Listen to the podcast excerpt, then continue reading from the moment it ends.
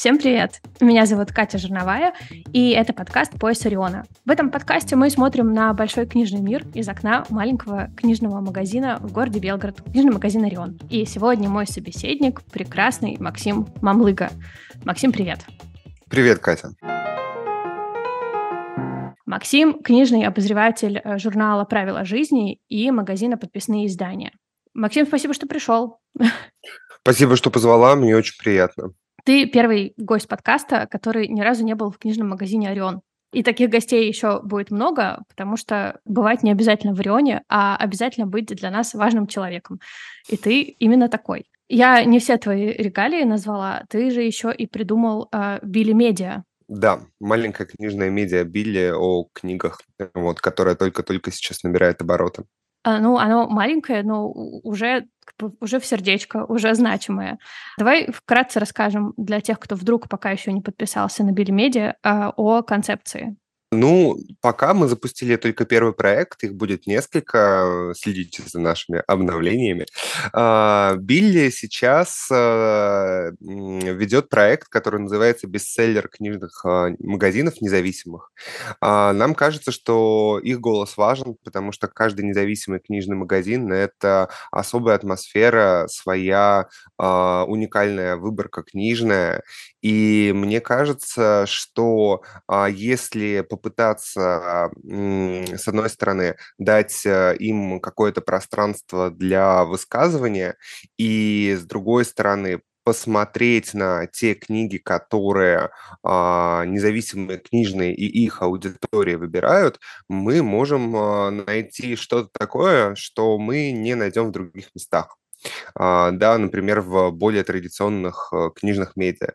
А, если мы а, посмотрим на, скажем так, э, атмосферу в книжных блогах, да, и в традиционных э, наших критических обозревательских местах, где в том числе я а, обитаю, где я тружусь, а, мы поймем, что часто, не всегда, бывает, что это определенный набор книжек, за которыми мы все следим и за которыми мы ходим, смотрим, а, читаем, что пишут о них другие и так далее. Да, Вообще, в информационное это... поле попадает как будто бы какое-то ограниченное количество книг из э, сотен тысяч, которые выпускаются ежегодно в стране. Да, ну там примерно сотни тысяч, да. При этом, при этом, э, мне кажется, что а, иногда полезно выйти за эту рамку, как-то посмотреть, что там будет. И мне кажется, что те бестселлеры, которые есть у некоторых книжных магазинов а, независимых, а, это очень классным образом показывают. В этом плане я как раз призываю как бы смотреть в первую очередь на то общее, что есть. Это следующий за списком бестселлеров, список, который мы делаем и будем делать, это список наиболее упоминаемых книг в топах независимых книжных магазинов, именно потому что он вот как раз такие вот точки пересечения находит. Ну, попасть э, в основной список э, у нас пока что амбиций нет, э, потому что нужно продавать сотни экземпляров одного наименования, чтобы быть заметными вот в общем самом главном списке. Но иметь возможность показать список наших продаж и таким образом показать, какое у магазина лицо, это очень классная возможность. Максим, спасибо тебе за нее большое. Я точно знаю, что для многих региональных книжных магазинов важно, чтобы о них говорили, важно, чтобы нас видели.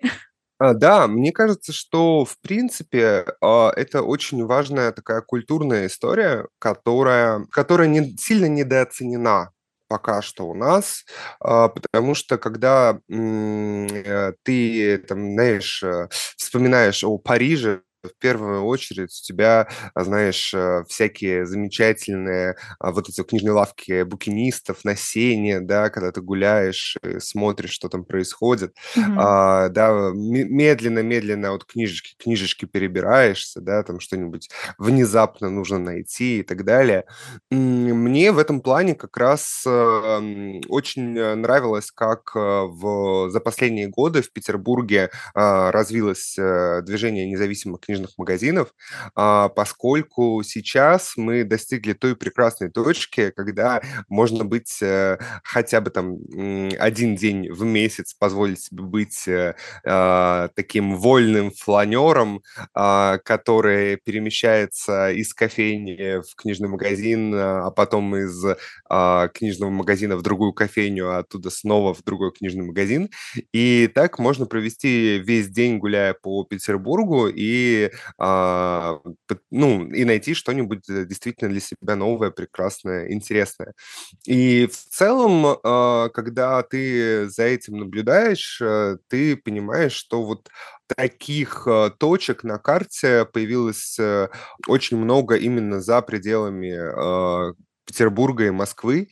То да, есть, привет как... Любовь, Любови Беляцкой и проекту Bookshop Map. Да, Люба невероятный молодец, и то, что она эту карту сделала, и то, что мы можем теперь эти книжные магазины наблюдать, искать, и более того, что это может сделать примерно таки любой человек, заглянув на эту великолепную карту, и иногда еще и за пределами России, это тоже, конечно, очень важно.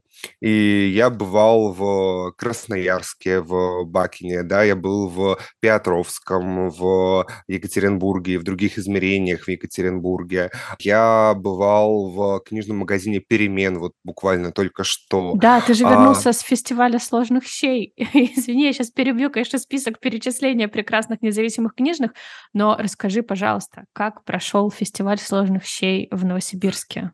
Фестиваль сложных щей в Новосибирске прошел великолепно. Это если э, сказать об этом кратко. Если чуть длиннее, э, Аня Яковлева великолепно его организовала. Э, была прекрасная программа, где присутствовали одновременно и локальные э, ребята, и, например, такие вот э, заезжие гости, как я. Э, и мне кажется, что это такая очень жизнеспособная концепция, которая может э, развиваться развиваться в Новосибирске еще долгие годы. Ты стоял у истоков э, фестиваля. Uh, да, э, это была такая смешная история, когда мы были на слете независимых книготорговцев uh, в Переделкино, и в шутку с Аней Яковлевой придумали фестиваль сложных щей uh, с лозунгом «Суп и книги», потому что мне кажется, что это какой-то новый этап после хлеба и зрелищ, да, а, такая, знаешь, антропологическая революция, да, что мы уже можем перейти на какой-то новый этап. После да, и новый древнего... этап — это суп и книги, конечно, после хлеба и зрелищ. Все очень логично, мне нравится.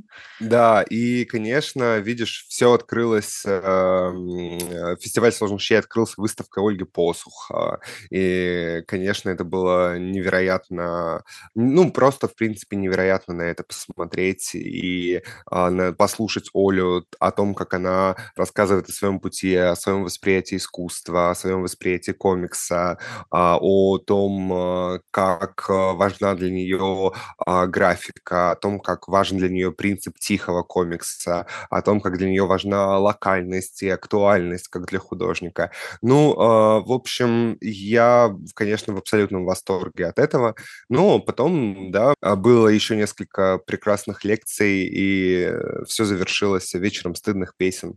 Мне кажется, что после как раз э, щей можно было э, попробовать их несколько разных видов.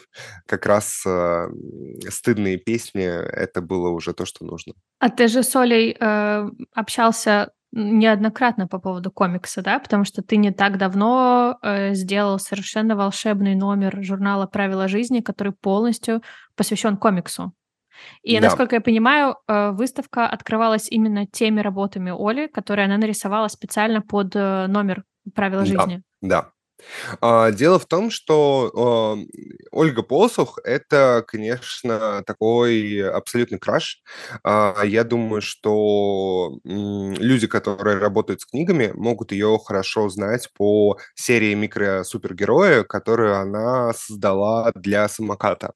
И так, собственно говоря, я об Ольге Посух и узнал да, а, потому что когда а, вдруг э, пришла в одной из поставок в подписные издания а, книжка первая микросупергероя, посвященная тихоходкам, я, конечно, офигел, потому что я смотрю и Ничего себе, кто-то взял и посвятил этим маленьким существам целую книжку, да сделал это так подробно, так научно, весело и увлекательно, что я просто обомлел. И когда я посмотрел и понял, что еще и автор этих иллюстраций к этой книге, тот же, кто э, написал книгу, Тут, конечно, сердечко мое окончательно растаяло, а, и э, случилась большая любовь. А потом я узнал, что Ольга, помимо всего прочего, она еще и комиксистка. То, что она участвовала в Бумфесте, у меня сложился вот этот пазл.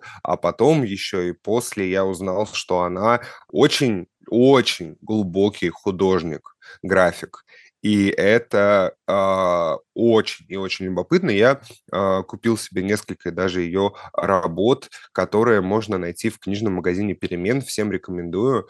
Это просто какой-то восторг. Мы с тобой, Максим, коллеги, потому что ты тоже несколько лет работал э, в зале, в магазине подписные издания и продавал людям книги, так что ты тоже книготорговец. Семь. Э, семь лет. Ага, ну, значит, э, ты мой старший коллега, потому что мой опыт значительно меньше, пока только три года. Что ты вынес из этих семи лет? Что, что тебе дало общение с людьми в магазине, которые приходят за книжками? Я могу тебе сказать, что это, конечно, работа в независимом книжном магазине, работа с людьми, а, работа с поставщиками, с какими-то а, своими прекрасными коллегами. Это невероятный опыт, который, наверное, не заменит ничто. Если говорить про то, как это помогает мне сейчас, когда, к сожалению, там по своему здоровью я уже давно не могу, ну, типа вот выходить в зал и общаться с покупателями, я могу тебе сказать, что, во-первых, э, ты начинаешь понимать, как люди понимают книжки, как они их читают, как они их выбирают, что для них важно, что для них не важно. Ты понимаешь, э, каков э, круг э, каких-то таких концептуальных рамок, которые люди помещают книги, да, и как, а, получается, они эти книги воспринимают, а, с каких углов. А, ты понимаешь, э, что на самом деле есть одна лишь э, здесь глубокая истина, и она заключается в том, что даже если ты очень супер интересующийся какой-то человек, который хорошо рубит в какой-то теме, и у тебя есть какой-то классный круг интересов, ты можешь даже никогда и не узнать, что где-то на просторах нашего книжного мира появилась книга, которая тебе интересна. И в этом плане единственная миссия, которая у нас есть, это соединить человека и книгу да, то есть просто хотя бы рассказать людям, что, знаете, люди, вот такая книга есть, она существует, она где-то рядышком, и вот вы можете с ней познакомиться. И я убеждался не раз именно в том, что люди понимают, что ничего себе, а вот есть книга про меня, а вот есть э, книга по там э, научпопу, а, которая мне интересна. А вот такие книги у нас сейчас переводят на русский язык. Ничего себе. А вот э, что а, такая смелая книга могла быть написана и издана в России? О, вау! А, ну и так далее, и так далее, и так далее. То есть таких... ну, для многих э, современная литература заканчивается условно на Маяковском, а дальше как будто бы э, ну окей, хорошо, на Маяковском и, может быть, на Бродском, а дальше как будто бы ничего не происходило.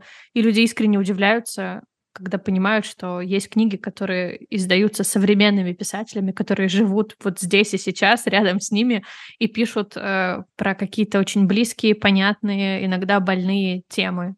Да, это немножко другой э, угол, который, конечно же, очень важен. Я просто как бы завершая вот эту историю про подписные, да, могу сказать, что, в общем, каждому, кто работает в книжках, хорошо бы э, не только э, узнавать о книгах и о смыслах э, из книг, но и пообщаться с э, другими людьми, да, например, поработав в независимом книжном магазине и узнав, что вообще там у, происходит у других и вообще в этом мире. С современной литературой дело обстоит э, плачевно, но не так плачевно, как обстояло до, наверное, 2017 года. Да, то есть э, можно сказать, что современная русскоязычная литература, она находится в тренде и что этот восходящий тренд, и он не будет сбавлять обороты, ну, по крайней мере, в ближайшее время точно, и люди будут э, все больше и больше читать э, крутых, смелых, интересных э, книг, э, которые э, написаны на русском языке. Ну, я тоже вот, работая в книжном и общаясь с людьми, вижу, что появляется интерес к современной литературе.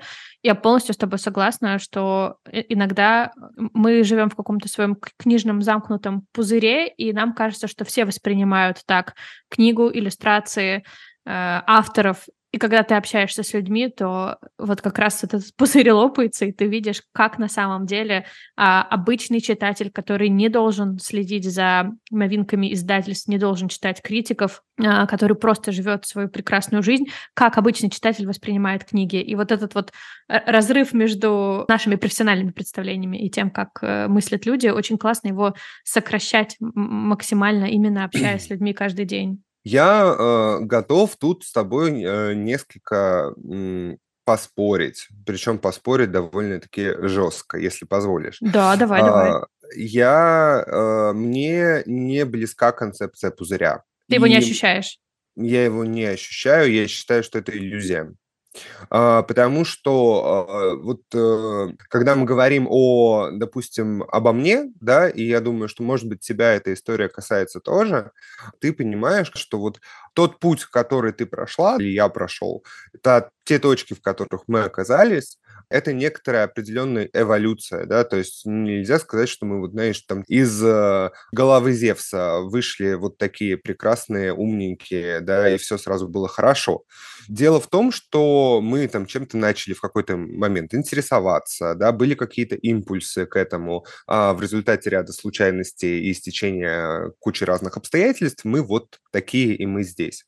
Просто, видишь, э, для тех э, людей, кто а, только как бы начинает, а, у них просто не произошло этих обстоятельств, и пока что одно не зацепило за другое. Возможно, зацепится именно в а, книжном магазине «Орион» в Белгороде. Ну, и, кстати, а, но ведь вовсе не обязательно же, чтобы цеплялось. Конечно, вовсе не обязательно. Единственное а, отличие с теми, кого ты называешь обычными читателями, хотя мне эта терминология тоже не близка, мне кажется, единственное, что нас отличает, это большая информированность. Вот. Больше ничего другого. Да, я согласна, что отличает большая информированность, э, и просто она не, не всегда, эта информированность нужна. Можно прийти в независимый книжный, поговорить с продавцом и пропустить вот этот вот момент э, анализа кучи каких-то блогов, э, чтения какой-то профессиональной литературы а, и, и просто получить результат. Книжка, которая подходит именно тебе здесь и сейчас. Да, ты права в том, что никто не обязан быть информированным, да, и никто не обязан стремиться, казалось бы, к этой информированности. Вот. Но при этом, мне кажется, любой человек, если он как бы захочет, он может стать э, информированным, да, и узнать о том, что есть э, те книги, которые для него, про него, которые Абсолютно. написаны Это не какое-то сакральное знание, доступное единицам. Там просто есть очень понятный набор шагов, как э, эту самую информированность получить. Просто говорю, не все а, готовы эти шаги делать, и не всем, б, нужно эти шаги делать. Поэтому, ну, да, есть э, такая, вот такой книжный, книжный мир э, из людей, которые могут давать экспертные какие-то советы одной из главных фигур да, в независимой книготорговле является Борис Куприянов, да, которого э, мы с тобой неплохо знаем. И да. Борис э, действительно сделал очень много для независимого книгоиздания, книготорговли, вообще для книжной культуры в России. В этом плане мне очень хорошо запомнилось его интервью, которое я брал у него в 2020 году как раз по поводу пандемии и книга торговли во время пандемии. И когда э, я спросил, а почему они до сих пор, э, до того момента не задумывались о об интернет-магазине, mm-hmm. тогда Борис сказал, ну, нам важна принципиально другая э, услуга. Он говорит, что главное, что мы предоставляем читателю, это некоторое пространство, в котором он оказывается и в котором он может встретиться с книгой. Мне кажется, это такой очень важный поинт, да, дать людям это место и это время, да, и дальше по Хьюзинге некоторые правила игры. А, собственно говоря, это и делает а, независимая книготорговля.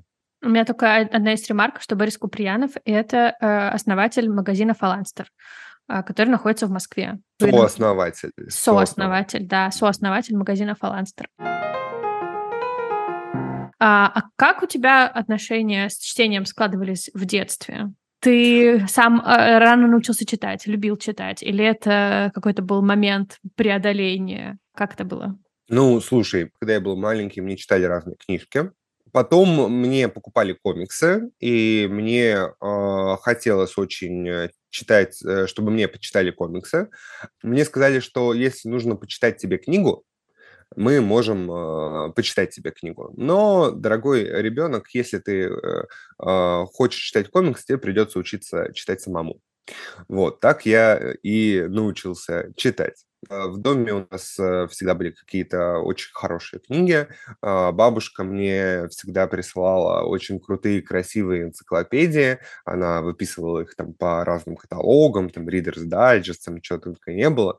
Вот. И, наверное, а, большую часть времени, да, я читал именно эти энциклопедии. Хотя а, полная там художественная книга, которую я прочитал, это был «Доктор Дультл». Это я тоже, в общем-то, примерно помню. Потом, видишь, следующим, наверное, таким ключевым этапом был Гарри Поттер, которого мне однажды летом все четыре части э, подарили на даче, четыре книжки. И, О, красота. Лето, да. дача, Гарри Поттер, прям... Да, так оно и было. А после Гарри Поттера это был Филипп Пулман, а затем, э, когда мне было лет, наверное, 13, наверное, у меня закончились на даче книжки, и я пошел к нашей прекрасной соседке, а, моей любимой, вот, э, знаешь, сейчас женщина слегка за 85, вот, э, Тамара Никифоровна, я ее зову всегда с детства Тёма, но на «вы». А, и Тёма говорит, ну вот, ну, чердачке, посмотри, там у меня книжки, там, может быть, что-то тебе там будет интересно. И тогда я прочитал, с одной стороны, Дон Кихота, вот, в красивом а, издании 1940 года.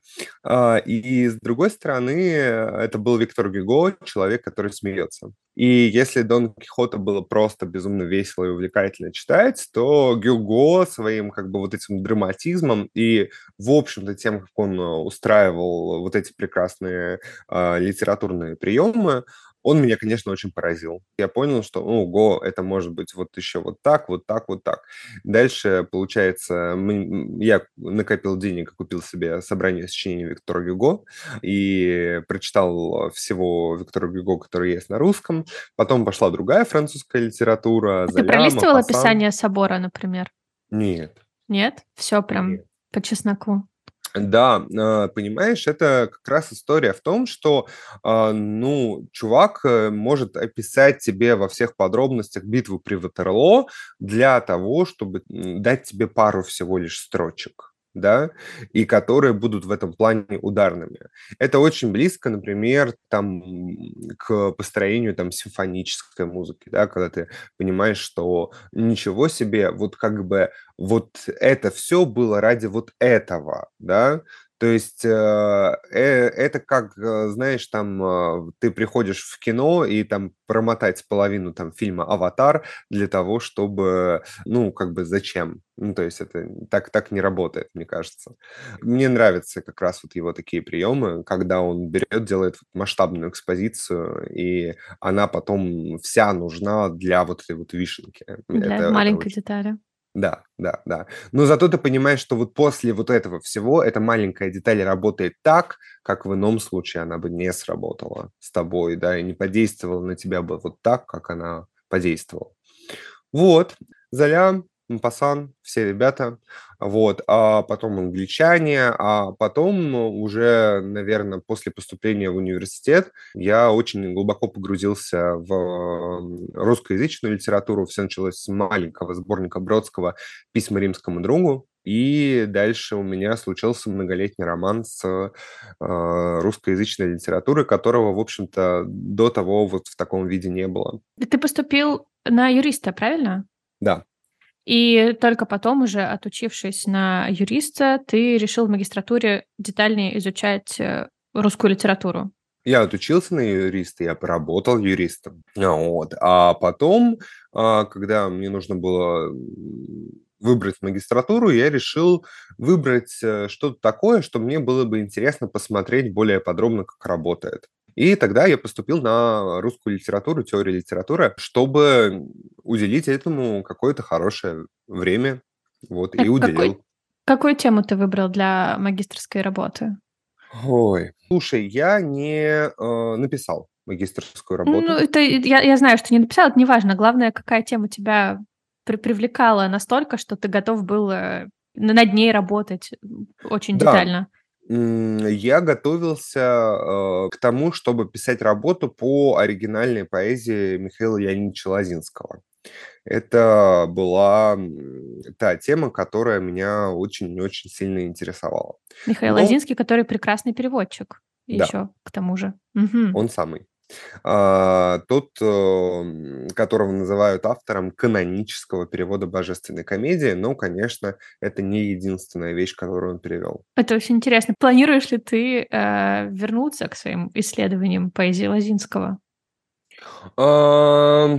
Ведь сейчас же не обязательно оформлять их в виде диссертации, монографии. Э, есть очень много форматов, когда и ты себя реализовываешь как исследователь, и результат твоего труда э, можно интересно преподнести людям.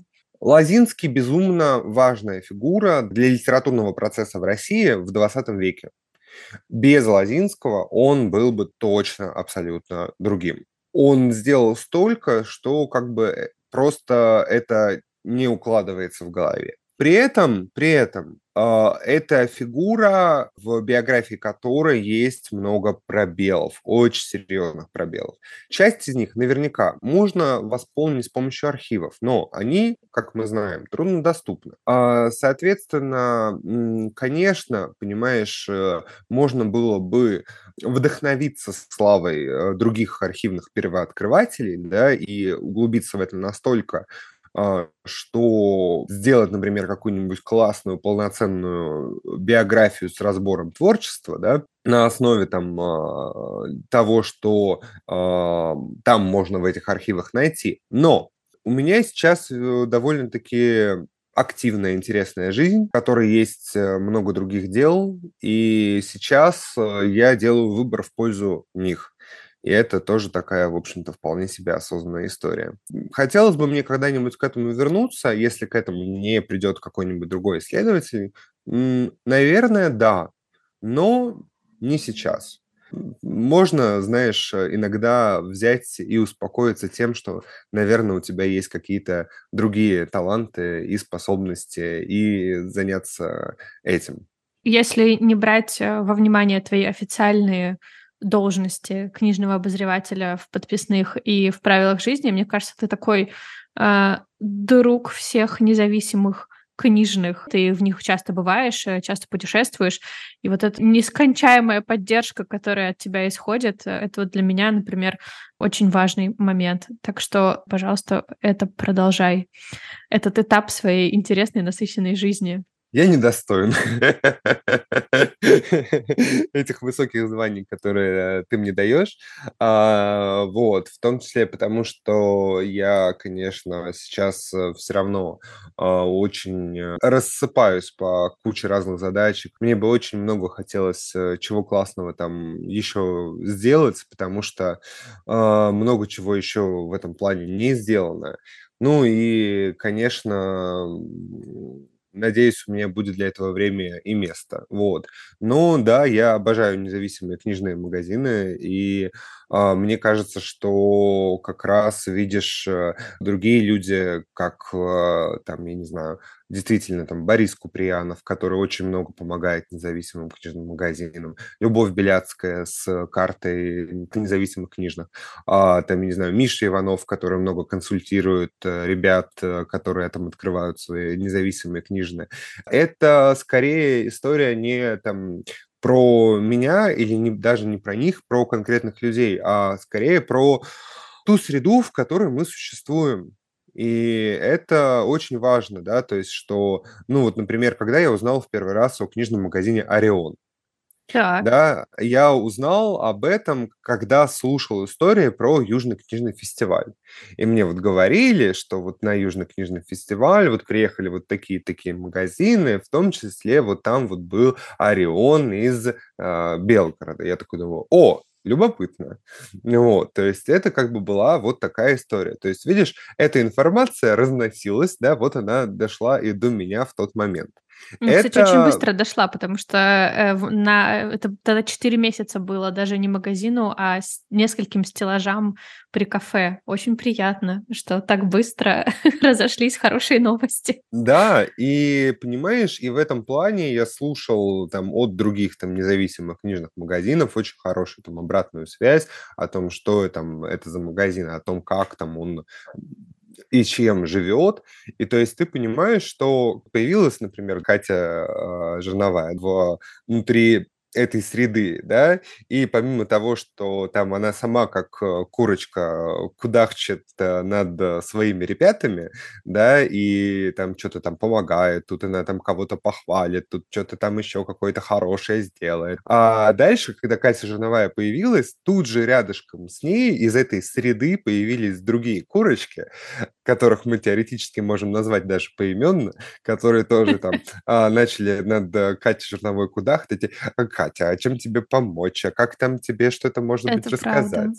Вот. И Все эти курочки тоже придут ко мне в подкаст, и мы вместе покудахчем.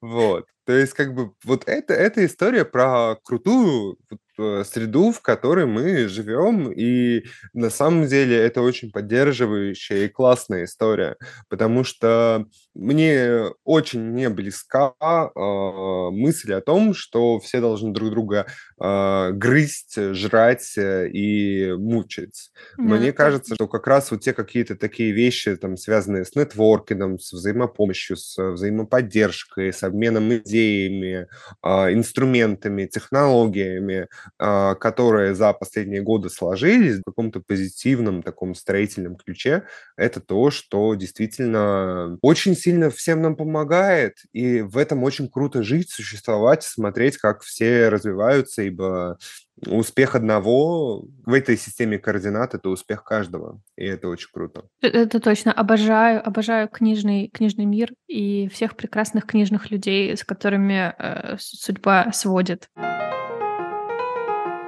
Ты родился и вырос в Петербурге, и несколько поколений твоей семьи прожили в Петербурге. Это, наверное, какой-то такой особенный опыт, который мне не понять как человеку, который родился, жил, вырос в провинции. Для меня Петербург особенный какой-то город. Но он действительно особенный город. Какие книги про Петербург, вот ты, живущий в Петербурге, любишь читать? Книги о Петербурге, как ты сама понимаешь, это невероятный пласт для того, чтобы погрузиться в который, с одной стороны, ничего не надо, да, потому что, как ты говоришь, там, лю- лю- люди по всей стране, да, как там, пишут сочинения Петербурга Достоевского. Все подготовлены к тому, чтобы читать книги про Петербург изначально. Но не, не у всех такая связь с Петербургом, как у тебя. И, наверное, ты э, особенно пристрастный читатель книг про Петербург, потому что у тебя, ну, наверняка есть твой собственный Петербург. И ты, наверное, внутренне можешь с авторами спорить, соглашаться, возмущаться, радоваться. Просто Ну, потому что ты не смотришь на это со стороны, ты внутри находишься. Петербург э, это такое государство в государстве. Это особое место, с, э, которое как было создано таким немножко герметичным и обособленным, а, так, в общем-то, в каком-то смысле и осталось герметичным и обособленным. В какой-то момент ты понимаешь, э, что все тексты о Петербурге как бы склеиваются в какую-то особую вселенную, литературную, текстовую. То есть, когда ты читаешь литературу Золотого века, это одна вселенная. Затем она трансформируется в литературу разночинцев, там куча разных появляется мемуаров, статей газетных, заметок, журналистские какие-то штучки, там 1860-х, 70-х, 80-х годов. Потом как бы включается совсем другой режим, и все впадают там в Петербург э, Серебряного века, и это э, как бы совсем другая такая атмосфера. А потом, да, после революционное время, да, Петроград. и 20-е, 30-е, там тоже отдельная вся литература. Следующий режим – это блокада и блокадная литература. А затем уже это послевоенный Ленинград, и потом огромный пласт литературы андеграундной, неофициальной, неподцензурной. Все это как бы сообщающиеся сосуды. Есть же даже отдельные исследования по петербургскому тексту, как в поэзии, так и в прозе. Самое известное исследование Топорова, который об этом написал прекрасную э, книгу. Мне лично всегда приятно найти какую-нибудь э, историю, э, которая мне эту вселенную дополнит с какой-то, с той или иной стороны. Я продолжаю читать э, воспоминания, мемуары. Мне очень нравится, как э, с этим работал Евгений Коган, который как раз э, директор книжного магазина «Бабель» в Тель-Авиве, не только в Тель-Авиве теперь. Вот. Если ты помнишь, в Commonplace выходил чудесный сборник его, э, который который назывался «Слеза социализма», он э, взял э, конкретный дом. Это дом, который называют э, «Слеза социализма». Это дом э, коммуны писателей на э, улице Рубинштейна, Рубинштейна в Санкт-Петербурге, который построил архитектор Олли. Туда с самого начала заселили писателей. А в том числе самая известная, наверное, жительница, которая там жила, это Ольга Бергольц. Ольга Бергольц. Но помимо Бергольц там жило много разных других писателей. И Коган после вступительной статьи а, дает нам возможность ознакомиться с этой прозой, которую они писали. При этом он располагает их поквартирно. То есть ты как бы как будто бы заходишь, да, от одной квартиры в другую. И вот как бы, а в другой э, квартире другой писатель и так далее. Это, конечно, абсолютное волшебство. А, или, например, то, как э, работает с литературой и с э, Петербургом Полина Борскова. То есть как бы она берет, как бы, да, и какую-нибудь, знаешь, неочевидную для современного читателя фигуру, но очевидную, например, для того времени. Например, Николая Тихонова, одного из а, круга Серапионовых братьев, там вот э, все, что было связано с э, вот этим всем. И дальше рассказывает про его э, поэму о Кирове. Ты как бы по-другому смотришь на город.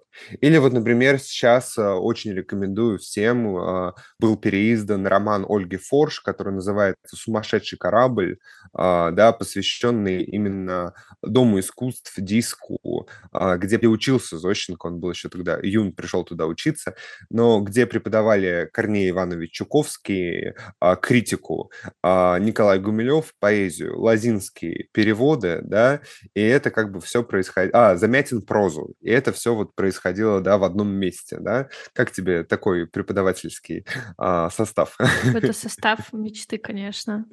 Да, и вот этот роман переиздан, Форш там подробно рассказывает о том, как это все происходило, что это было за место, и а, в революционном Петрограде роман с ключом, а, вот, там, с комментарием сейчас небольшим Ликманова, где он предполагает, э, кто из а, персонажей Форш кто э, есть. Или, например, вот э, одна из моих любимых книг в этом плане, которая как раз вот эти взаимосвязи между разными пластами петербургского текста показывает, это «Страстоцвет» Ольги Кушлиной.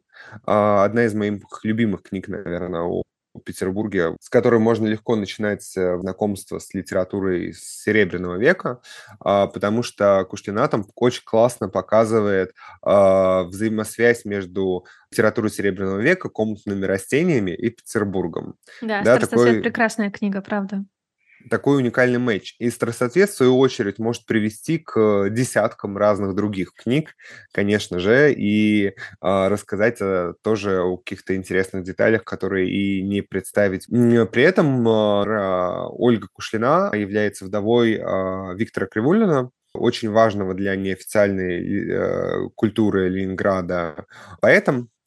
И а, сейчас в издательстве Ивана Лимбаха готовится к изданию двухтомник поэзии и прозы Кривулина. В том числе там тоже будет э, напечатан роман э, Кривулина «Единственный шмон», который сейчас можно купить в Пальмире. И «Шмон», например, это как раз роман о том, как несколько людей разговаривают друг с другом, а, пока пережидают э, обыск в коммунальной квартире. А, вот. Мне При нравится. Этом, да, при этом это великолепный, конечно, авангардный текст, и тоже, конечно, абсолютно петербургский с точки зрения там тоски по мировой культуре и вот этого всего. А, у тебя Всё большая хорошо. домашняя библиотека, и периодически ты показываешь э, в сторис э, какие-то книги со своих полок. Что для тебя жемчужины твоей коллекции? Не знаю, самые редкие, книга, за которой ты долго охотился, э, старинная, доставшаяся по наследству. Похвастайся, пожалуйста. Насчет самой старой не знаю, но у меня есть действительно там какие-то э, редкости, да, то есть, например, у меня есть э, сборник э, стихотворений Симонова, который был напечатан в 1942 году в Москве, да, это довольно-таки редкая история про книжки, которые были напечатаны во время войны, их не очень много сохранилось, но вот это вот то самое «Жди меня», напечатанное там и тогда, да, или, например, у меня есть э, несколько книжек из 1917 года, и это книжки, а, где как раз для чтения на английском языке. Ты вот э, хочешь почитать на английском, вот, например, там а, Робинзон Крузо тебе, да, небольшой элемент внутри него, там, да, с э, словами, которые нужно тоже поизучать. Да, То есть книги для изучения английского языка? Да, ну у меня просто моя пра прабабушка, она э, учила э, английский язык сама. У нас есть там много старых учебников английского языка, там типа учебник английского коммерческого языка с мерами э, там в духе полбочонка и вот это вот все. С ерами и ятями? Ну, разумеется, да. Да, фантастика. Да, и учебник да, английского языка для командующего и начальствующего состава российской краснознаменная Красная Армия. То есть э, как вот нужно было их учить английскому языку. Вот. Вопрос, зачем он немножко другой, но как бы вот, пожалуйста, да, этому тоже там учили. Вот. Есть, например, а, книжка, а, которую самоиздатовскую делали там, а, делал, составлял мой дядя, и там есть стихи моего папы, моей мамы, моего дяди, и при этом там есть мои детские фотографии, парочка. Вот. Ничего да, есть, себе. Э, Сокровище. Да, есть...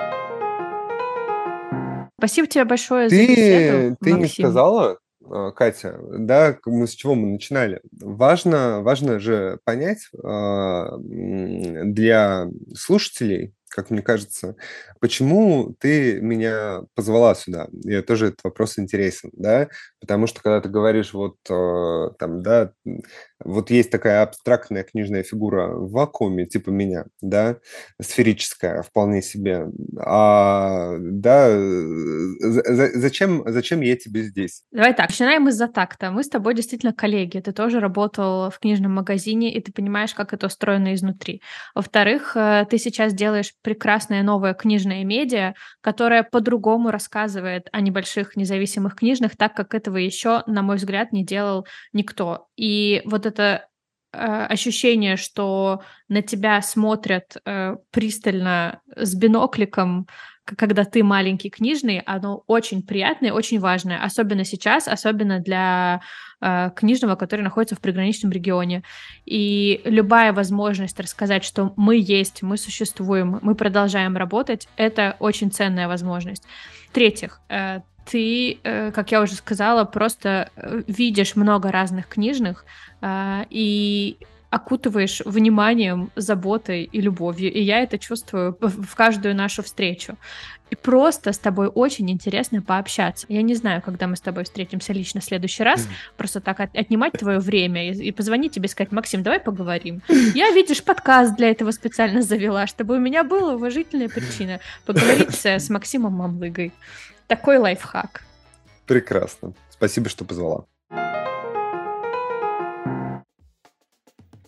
Этот выпуск подкаста «Пояс Ориона» подходит к концу. В ожидании следующих выпусков подпишитесь на наши соцсети. Ссылку вы найдете в описании выпуска. Там же я размещу список э, книг, людей и мест, которые с Максимом мы сегодня успели обсудить. Ваши лайки, э, комментарии и так далее очень для нас важны. И если подкаст вам понравился, пожалуйста, расскажите о нем друзьям. Максим, спасибо тебе еще раз. Пока-пока. Пока-пока. Расшифровка выпуска Ксения Шаховцова, звук и монтаж Анатолий Свинарев. Меня зовут Катя Журновая, и до встречи через неделю.